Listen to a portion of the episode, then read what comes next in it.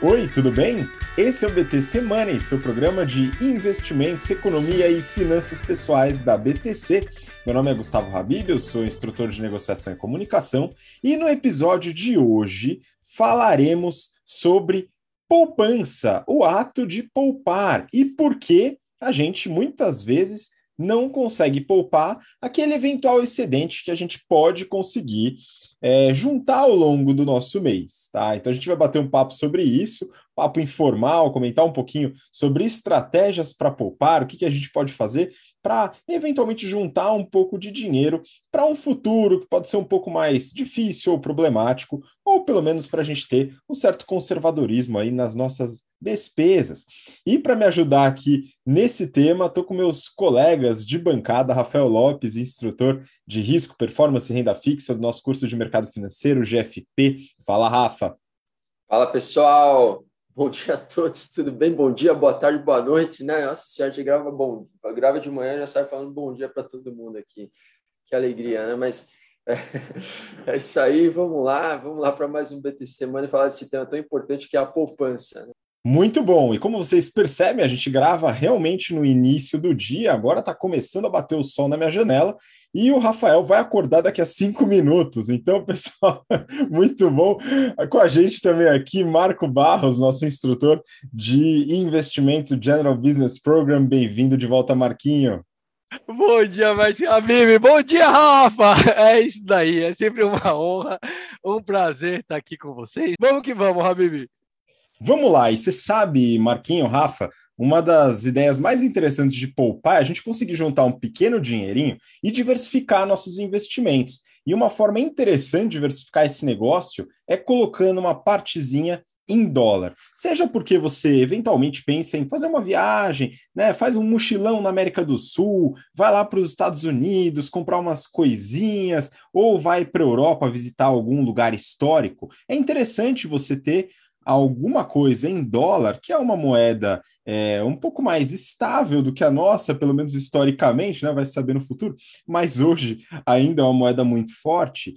E a Nomad, que é a primeira empresa que possibilitou conta em dólar para o público geral aqui no Brasil, ela possibilita isso para você utilizar em compras através de cartão de débito ou compras pela internet, cartão físico no caso também, para você poder fazer essas compras fora do Brasil sem as taxas exorbitantes dos cartões de crédito que você provavelmente já conhece ou ouviu falar.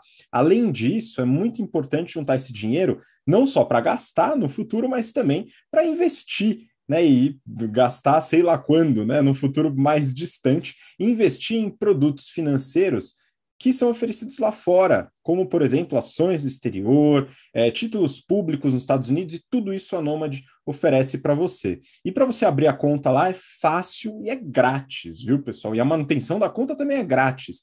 Você abre sua conta, coloca o cupom BTC10 e se você fizer a primeira remessa, que aí óbvio que não é grátis, né? Mas a remessa é seu dinheiro que vai para lá fazer o câmbio, que tem uma taxa muito, muito baixa, bastante competitiva, muito melhor do que as taxas exorbitantes que a gente vê também aí nas transações de cartão de crédito. Você ganha 10 dólares de cashback fazendo esse câmbio em até 15 dias da abertura da conta. Então não perca tempo para abrir sua conta e deixar uma partezinha do seu dinheiro lá fora, viu, pessoal? O link está na descrição, dá uma olhada aqui. E para você que quer participar dos cursos da BTC para fortalecer seus conhecimentos em business, em mercado financeiro, todas as áreas dentro de finanças e garantir aí é, uma boa probabilidade de uma aceleração de carreira dentro do mercado financeiro, principalmente, que é o intuito dos cursos de finanças, mas na, na carreira em qualquer área de negócios aí que a BTC oferece. Os links também estão aqui na descrição para você conhecer os nossos cursos, ok? Bom, pessoal, então é o seguinte: a gente hoje vai falar sobre poupança no sentido de ato de poupar. Eventualmente, no final do episódio, se dá um tempinho, a gente fala sobre o produto poupança, tá? Mas a ideia é poupar. Eu estava contando para o pessoal aqui né, de alguns conhecidos que têm muita dificuldade em guardar dinheiro, mesmo com uma renda alta. Então a pessoa ela tem aumentos sucessivos de renda ao longo dos anos, e esse aumento de renda é acompanhado por aumento de gastos. Rafa, é o seguinte: é, é, hoje a gente, enfim, passa por uma crise muito grande. É claro que aqui vale sempre a pena fazer o disclaimer, tá, pessoal? Porque tem muita gente no Brasil, mas muita mesmo, que não tem possibilidade de poupar, tá? Pelo fato de ter uma renda realmente muito baixa. Então, é, é, a gente sabe da dificuldade de realmente você conseguir um adicional. Mas uma vez passada essa dificuldade, se possível, né, a gente é, é, tem algumas estratégias para poder é, facilitar essa poupança. Então, queria que você começasse, Rafa, com esse, com esse tema, colocando aí as suas, suas contribuições, né? Quais são as dificuldades da gente de poupar e, eventualmente, o que, que a gente pode fazer para conseguir juntar um pouquinho mais, tendo aumento de renda ou, eventualmente, com a renda que a gente tem hoje? É, o tema da, da, da poupança, a preocupação com o longo prazo, é um tema que é, deveria ser muito mais trabalhado, vamos dizer assim, na, aqui no Brasil, né? Porque acho que tem duas, duas, bom, algumas, algumas razões né, principais pelas quais as pessoas em geral não poupam. Uh, eu diria que uma, uma delas é a cultura uh, brasileira de baixa poupança, né? Não sei se isso é uma é uma é um legado histórico uh, pela maneira que que as coisas foram construídas aqui no Brasil, né? Então a gente vem de uma herança aí de, por exemplo, uma, uma, uma cultura de funcionalismo público muito forte, uma cultura de proteção do Estado muito forte, uh, todas essas coisas é, fizeram com que as gerações anteriores uh, não se preocupassem efetivamente em poupar o recurso, porque de alguma maneira elas estariam amparadas, né? Uh, quando quando alcançassem as, as idades ali mais é, é, de vida, né, aos 60, 70, 80 anos, coisa que é, já há algum tempo deixou de fazer parte da nossa realidade. Hoje, o brasileiro não pode mais contar com o Estado, a gente não tem mais né, uma, a, a, a população, né, ainda que, que uma parcela dela já cada vez menos goza de privilégios como aposentadoria integral, coisas do gênero. Então, né, isso tudo juntando com né, fatores demográficos, de aumento populacional, tudo isso, faz com que uh, algum tipo de garantia de terceiros, vamos dizer assim, externa, né, cada vez é, menos exista. Portanto, a gente tem que ter a preocupação de nós mesmos, com a nossa renda, com o nosso recurso, com o nosso trabalho, desde cedo, o quanto antes, começar a preparar, né, a, a, a, a se preparar para o momento, para aquela fase da nossa vida em que a gente vai, vai chegar nos 60, 70 anos e, obviamente, não vai ter mais aquele gasto todo para trabalhar, aquela disposição toda para para continuar gerando renda. E eu imagino que todo mundo queira alcançar essa fase da vida também com mais tranquilidade, já com o patrimônio constituído, tudo isso. Né? Então, esse é um dos pontos. A outra coisa, né, a outra razão é efetivamente uma baixa educação financeira que faz com que, por exemplo, uma, uma grande parcela da população seja literalmente enganada, né? Enganada por, por práticas de mercado, né, práticas profissionais, ah, por conta do, dos, dos, dos, daqueles profissionais que fazem o atendimento né, da, da, da, da pessoa física, muitas vezes do institucional também, das empresas, né? Ah, isso, e, e, e, aí essa, essa, essas práticas que às quais eu me refiro são ah, produtos financeiros inadequados, uma, uma orientação que é muito é, que é muito, muito é, ruim efetivamente. Então, tudo isso faz com que a, a, as pessoas acabem também não sabendo administrar o recurso, não conseguem a, ter uma, uma, uma esperança, uma expectativa de que aquele dinheiro poupado possa trazer um benefício futuro, né? Fica realmente, é, é, fica todo mundo meio que é, largado, né? e aí você não desperta essa consciência e, naturalmente, a pessoa não vai ter um incentivo para fazer a poupança para o médio e longo prazo. Então, esse seria um, um segundo fator uh, bastante importante. Né?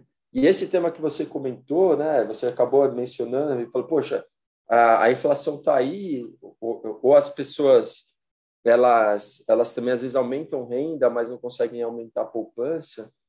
E, e efetivamente, assim, a, o, toda vez que você a sua cesta de consumo ela, ela encarece, vamos dizer assim, você precisa, uh, de alguma maneira, é, é, controlar a sua despesa para que a sua poupança aumente na mesma proporção, né?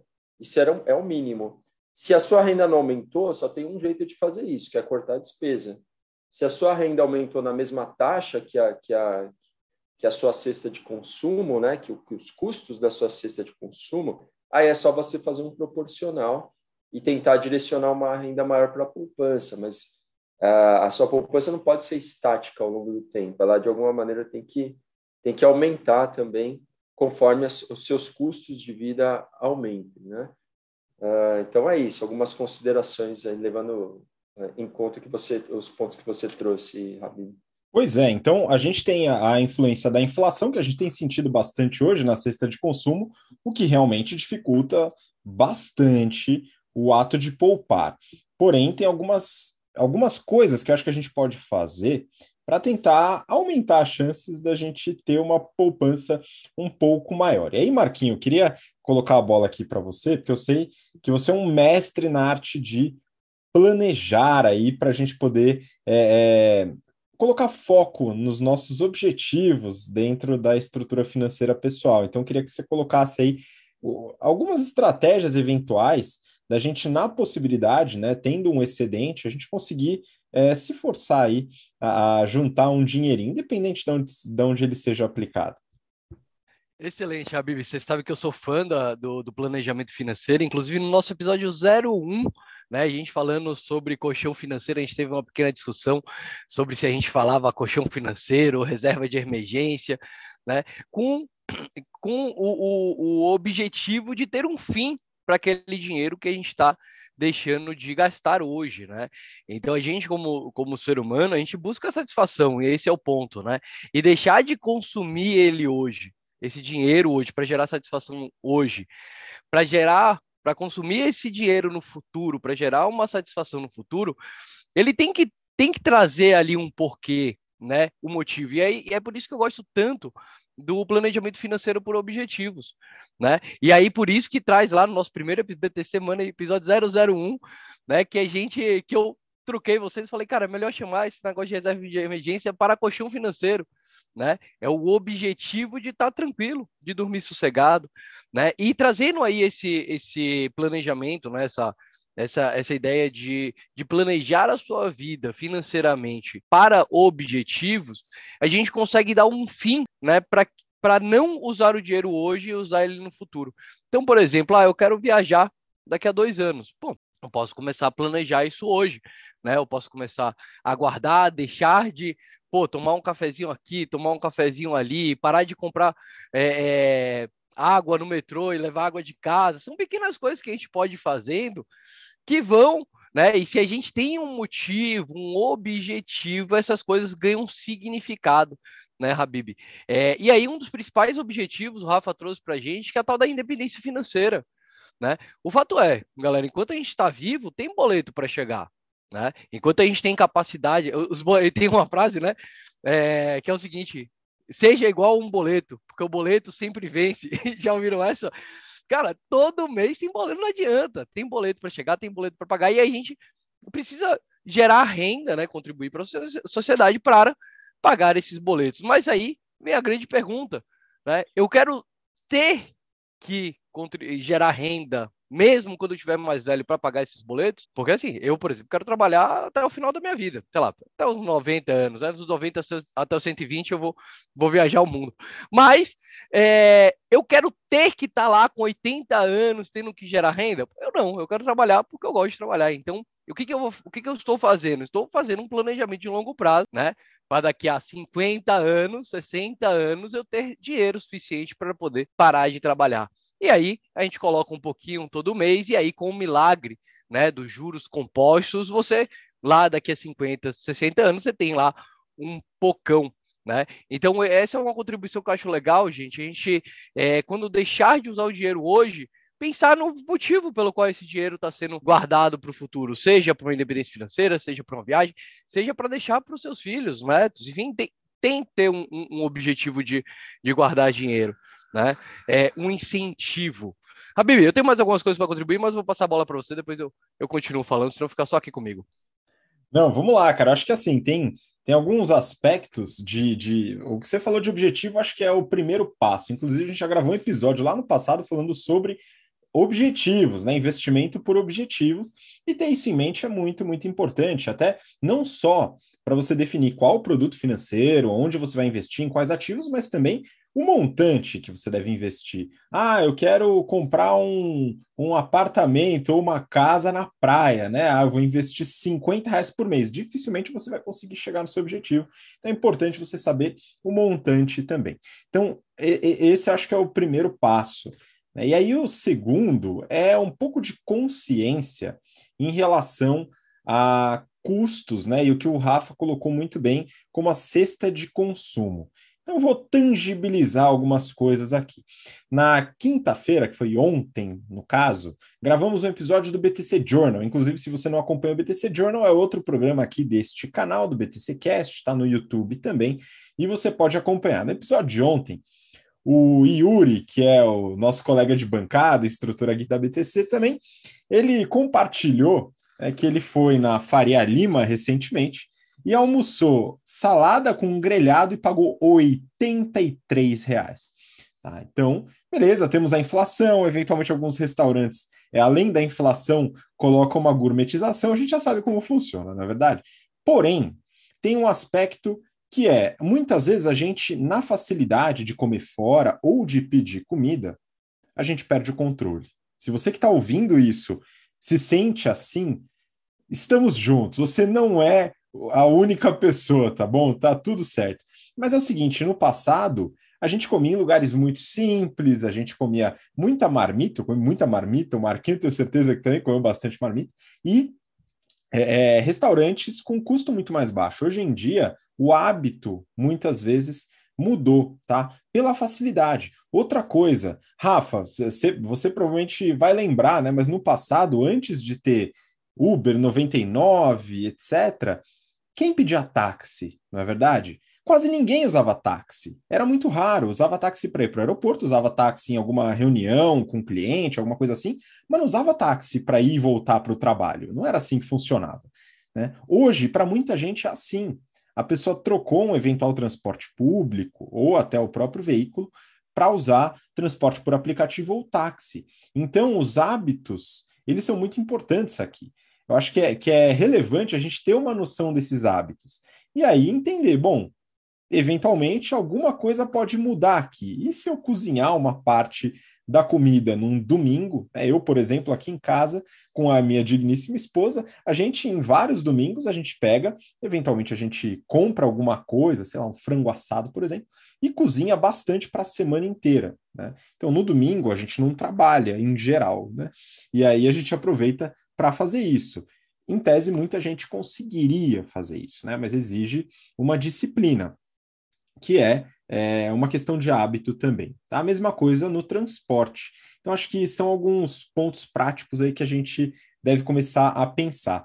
E aí, Rafa, queria saber também da, da sua visão sobre isso, né? O que, que, o que, que efetivamente, na, na prática, a gente pode fazer é, para conseguir gerar um pouco mais dessa poupança. Então, a gente falou agora da, dos objetivos, né? Eu estava comentando um pouco sobre a mudança de hábitos. Você tem mais alguma outra coisa que vale a pena compartilhar como sendo uma eventual estratégia para a gente poder otimizar essa poupança? É, é muito difícil porque a gente está cansado de saber que ser humano não é razão, é emoção, né? Então, quando a gente fala sobre investimentos e quando a gente fala sobre poupança, tudo isso está muito ligado a aspectos emocionais. Então, para alguém que carrega uma, uma, aquilo que a gente estava comentando da cultura, né? Para alguém que carrega uma cultura de uh, gastos mais controlados, a, a, não preocupação com a poupança, é muito difícil mudar. Um, um dos caminhos para que, para que de alguma maneira a gente consiga, né? Ou, ou quem realmente quer se propor a, a, a a, começar a fazer uma poupança, a ter essa preocupação com o longo prazo, é o estabelecimento de metas. Né? Então, você uh, estabelece uma meta, pode ser até uma meta mais, vamos dizer assim, alcançável, né? Uh, começar com um valor baixo de poupança, 100, 200, 300 reais, não sei. e, e depois começar a colocar metas também de, de acúmulo de patrimônio. Para alguém que para alguém que tem muito pouco dinheiro investido, às vezes um caminho é a venda de algum ativo para começar já com um aporte um pouco mais significativo. Então, não são raros os casos uh, de pessoas, e a gente sabe pelos nossos círculos, mesmo às vezes de amizade ou exemplos que a gente vê, de pessoas que às vezes não têm um centavo investido e anda com um carro de 100 mil reais, ou, uh, enfim, né, exemplos do, do, do tipo, o que obviamente mostra um descontrole, uma exposição, uma fragilidade patrimonial, uma fragilidade financeira muito grande, né? e aí uh, buscar um equilíbrio, né? Então, pô, tá com, tem bastante ativo fixo, uh, vende eventualmente uma parte, faz um aporte e começa a, a poupar recurso, né? Mas além de tudo isso, Rabino, que você estava falando, é, eu acho que o, o, estabelecimento de metas a gente sabe que funciona muito, né? Funciona dentro das empresas na hora de você querer fazer que os funcionários performem melhor, é importante para um acompanhamento e pode pode ajudar também alguém que que, que se proponha a fazer uh, uma, uma a começar esse processo né, de acúmulo patrimonial. E, e aí, naturalmente, com o estabelecimento de metas, as outras coisas acontecem, né, como, como um, um reflexo, né, Habib? Porque a pessoa que estabelece meta, na hora dela ir para um restaurante caro, por exemplo, ela vai pensar duas vezes. Ela fala, pô, se eu for num restaurante, eu não vou conseguir atingir minha meta. Na hora dela fazer uma viagem muito cara, ela vai pensar também, poxa, talvez é melhor fazer uma viagem mais barata ou fazer uma viagem a menos por ano para conseguir atingir as metas. Então, o, o, a, a, a mudança de hábitos acaba sendo um reflexo, né? Porque a pessoa fica com aquela coisa na cabeça, cria aquele compromisso e aí, naturalmente, começa a adaptar, a fazer mudanças na vida para conseguir atingir aquelas metas estabelecidas. Então, esse é, esse é um caminho que às vezes pode funcionar, pode dar certo. Eu acho muito importante isso, Rafa. Assim, é, é, quando a gente desenvolve metas, e, e, é importante que as metas sejam é, é, bem claras e alcançáveis. Acho que esse ponto é, é importante, porque muitas vezes a gente pode desenvolver um sonho. Um sonho não é uma meta, na é verdade. Então, acho que a meta alcançável ela vai ajudar bastante a gente a, a, a ter um pouco mais dessa disciplina, né? mediante, claro, é, eventuais é, aumentos de, de renda que vão ser importantes aqui no nosso, na nossa análise. E aí, Marquinhos, é o seguinte: você falou que você tinha mais algumas sugestões aí de como a gente pode fazer isso. Então, manda bala, porque a gente sabe que a dificuldade é grande. Então, o que mais a gente pode usar como estratégia? Hein? Legal, e até seguindo a parte da meta, né, que eu acho fantástico, né? Eu acho que metas chegaram para ser batidas, mas elas têm que, que ser alcançáveis. Galera, hoje a democratização no mercado financeiro está muito alta, né? E a gente consegue, enquanto antigamente a gente conseguia acessar fundos só com bastante dinheiro, ou entrar na bolsa de valores pagando valores exorbitantes de, de taxa de corretagem, hoje várias das corretoras têm taxa zero no meio do caminho, né? É, para você comprar uma ação. E aí, Habib, eu, eu tava aqui com uma pensando que vai te agradar, né? Então imagina que eu tô lá, uma pessoa ganhando salário mínimo cara, controlo um custo aqui, um custo ali, salvei no mês 20 reais. Pô, hoje você já consegue, por exemplo, comprar uma cota de um fundo imobiliário de 20 reais. E aí, o, o a ideia, né? Então, você tinha lá, você tem o, o incentivo, os objetivos, os bons hábitos, a meta que o, que o Rafa trouxe, e o próximo passo é começar. Então, cara, começa com uma cotinha de, de fundo imobiliário, né? O mês que vem você vai ver um dividendozinho caindo sem tributação por enquanto aqui na, na, na conta da corretora. E isso vai gerando uma bola de neve, vai gerando um incentivo positivo para a gente é, guardar dinheiro. Né, Habib, era essa contribuição que eu queria trazer aqui para a gente. Olha, eu acho que a gente desenvolveu aqui uma série de estratégias interessantes, né? Então, entender realmente a dificuldade de poupar, entender que existe uma inflação, um aumento no custo mesmo da cesta de consumo, que eventualmente pode ser maior, menor ou igual ao aumento de renda que a gente tem. Então, entender essas dificuldades. E aí, dentro das estratégias, né? A primeira é desenvolver os objetivos, acho que isso é muito, muito importante. Estabelecer metas também vai ajudar a trazer esses objetivos para o pé no chão.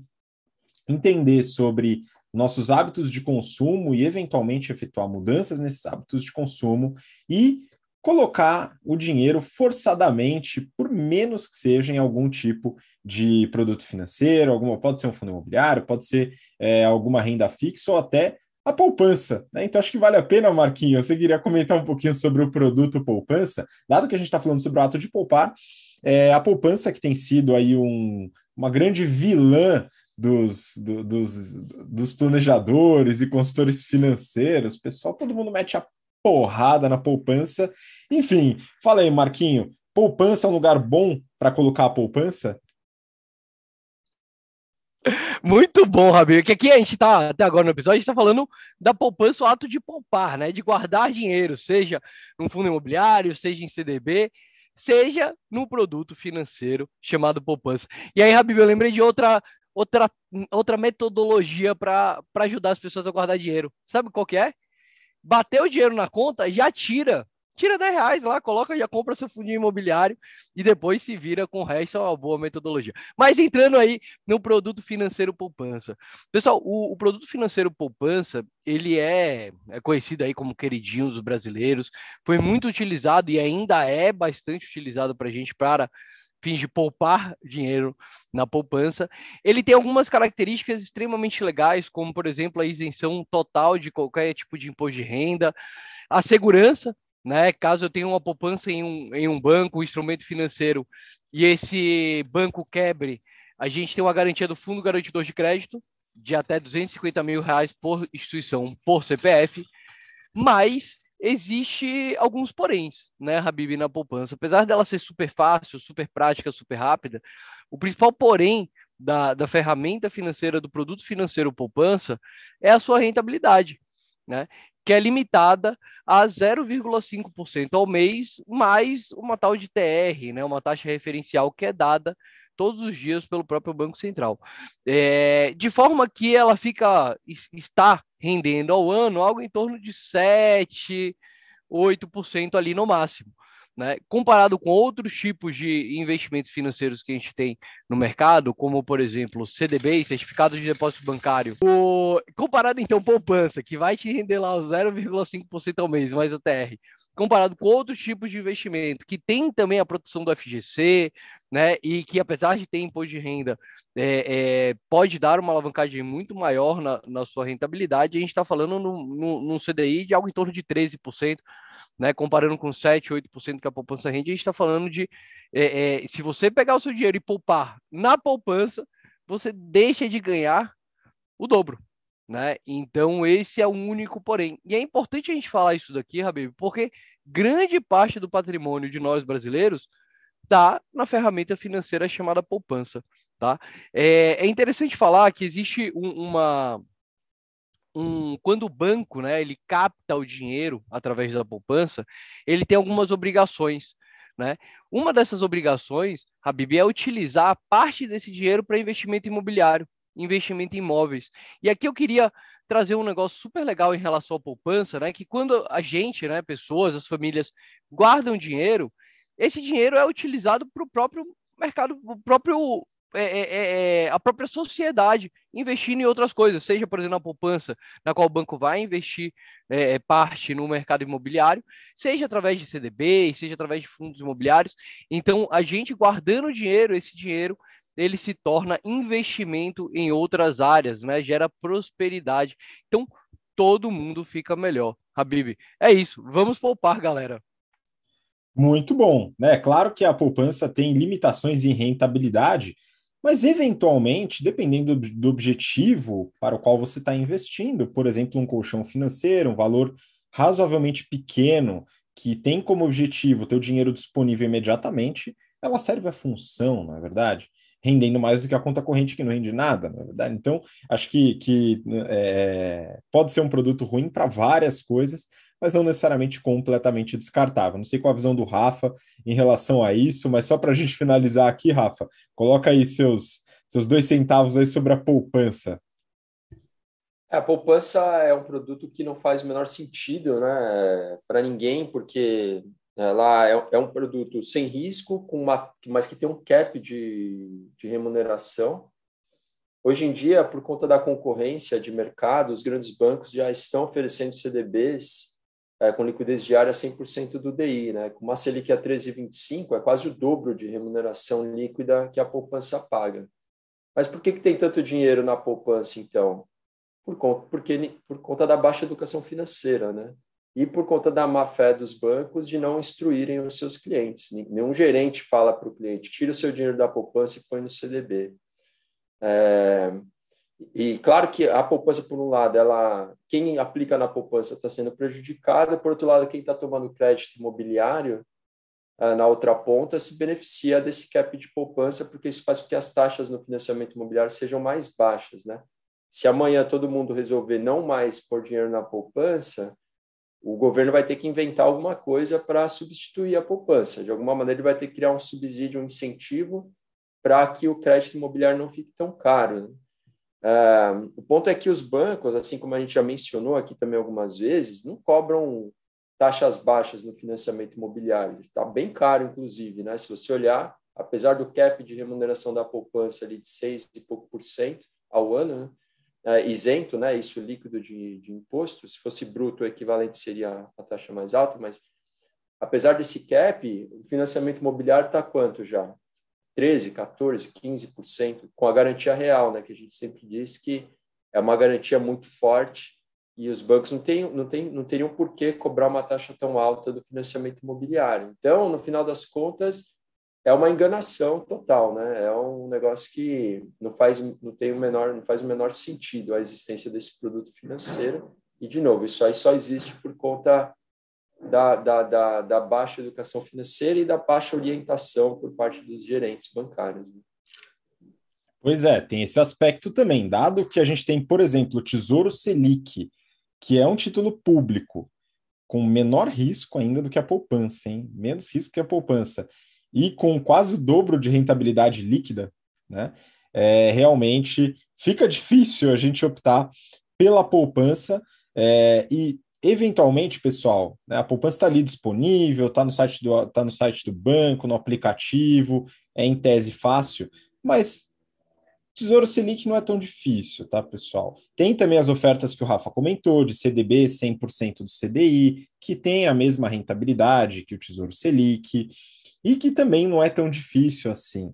Então, para você que eventualmente é, não está tão, é, é, tão, vamos dizer, calibrado em relação às novas tecnologias e os aplicativos, dá uma olhada e pega essa informação e vai cobrar o gerente ou a gerente da sua conta, falando: olha, eu tenho dinheiro na poupança, mas parece que não está rendendo. Eu quero colocar isso no CDB. Como é que eu faço? A pessoa tem que te esclarecer, tá?